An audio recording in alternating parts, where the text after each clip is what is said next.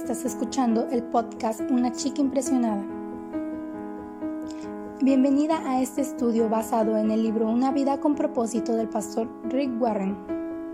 Hoy finalizamos la cuarta semana de este estudio de 40 días y con ello también damos cierre al tercer propósito titulado Usted fue creado para ser como Cristo. Este ha sido un tiempo maravilloso en compañía de cada una de ustedes, mis amadas, y estamos muy agradecidas con Dios por permitirnos llegar al día 28. Esta semana sin duda fue de mucha enseñanza y nos ha confrontado de una manera muy especial a cada una. Hemos aprendido que Dios nos creó para ser como Cristo. Él quiere que podamos crecer espiritualmente y desarrollemos nuestro carácter como el de Cristo.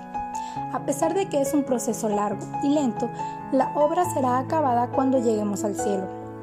Pero para esto debemos de desarrollar las características de Jesús y requiere de un compromiso deliberado. Dios nos transforma por medio de su palabra, por medio de las tribulaciones y por medio de las tentaciones como hemos estado aprendiendo esta semana. Acompáñanos el día de hoy con el último día de este tercer propósito.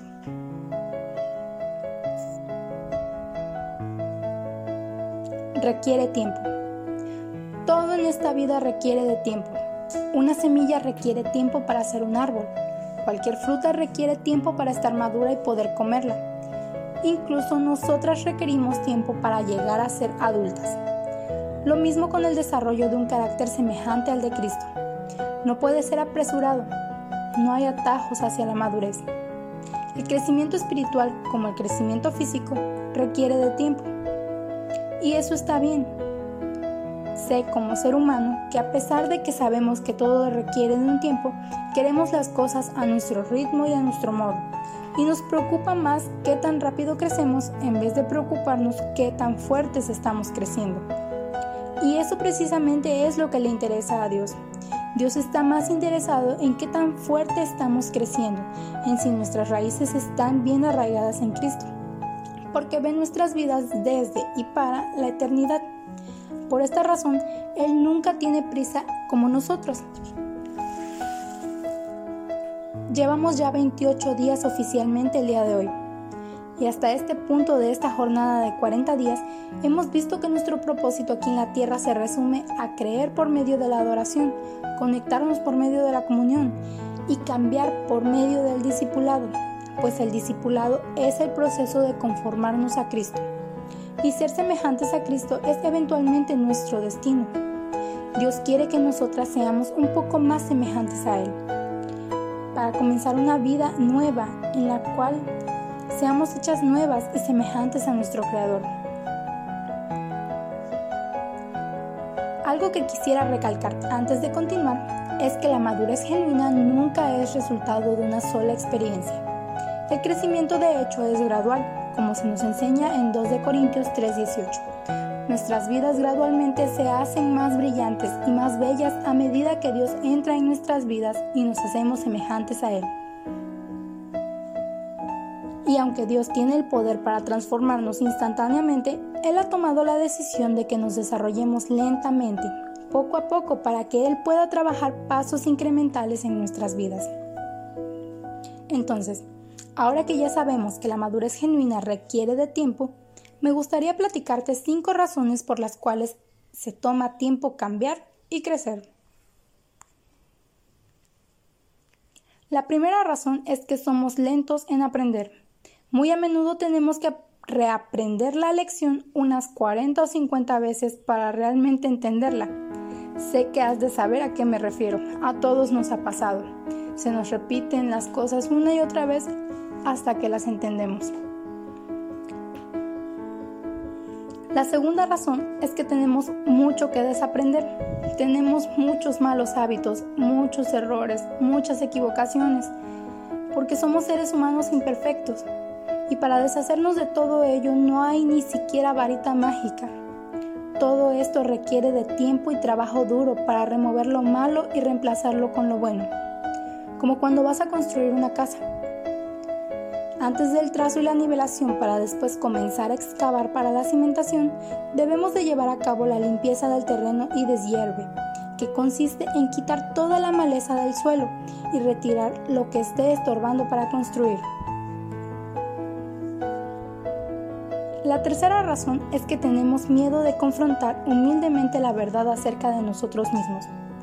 Nunca nos damos cuenta de cuando nos equivocamos. Y cuando alguien nos hace ver nuestros errores, no aceptamos el hecho de que nos equivocamos. La verdad nos hace libres, pero también nos hace sentirnos miserables.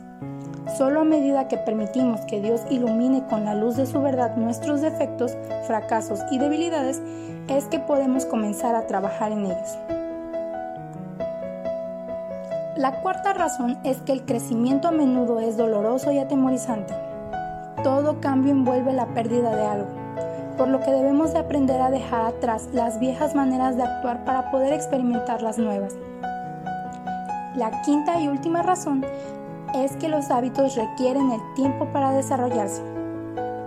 Nuestro carácter es la suma de nuestros hábitos. Entonces, solo hay una manera de desarrollar los hábitos de un carácter semejante al de Cristo, y es practicándolos. Para finalizar el programa de hoy, me gustaría compartir con ustedes cuatro consejos para avanzar a la madurez espiritual. El primero y más importante, antes de pasar a los cuatro, es no apresurarnos. Después de eso lo demás requiere de trabajo duro. Tenemos que creer que Dios está trabajando en nuestra vida aun cuando no lo sentimos. A veces el crecimiento espiritual es un trabajo tedioso, consistiendo de un pequeño paso a la vez. Pero es mejor que sea gradual. De hecho, la Biblia dice, todo en la tierra tiene su propio tiempo y su propia estación hay estaciones también en nuestra vida espiritual. Algunas veces tendrán un avance corto e intenso, pero también habrán otros periodos de estabilización y prueba. Con el tiempo, un pequeño brote se convertirá en un gigante árbol enorme que será nuestra vida espiritual. Después, como cuarto, tenemos que mantener un cuaderno o un diario de lecciones aprendidas. Esto no es un diario de eventos, mm, sino más bien un registro de lo que estamos aprendiendo. Un cuaderno donde podamos escribir las verdades y las lecciones vitales que Dios nos ha enseñado acerca de Él, de nosotras mismas, de la vida y de las relaciones y de todo lo demás.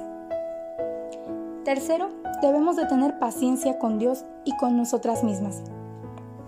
Una de las frustraciones de la vida es que el calendario de Dios es raramente exacto al nuestro. A menudo tenemos prisa cuando Dios no tiene prisa. Y puede que nos sintamos frustradas con el progreso aparentemente lento que está haciendo en nuestra vida. Pero tenemos que recordar que Dios nunca tiene prisa. Él siempre llega a tiempo y Él usará todo en nuestra vida para preparar su papel para la eternidad. Por último, no te desanimes. Recuerda cuánto has progresado y cuánto te hace falta todavía.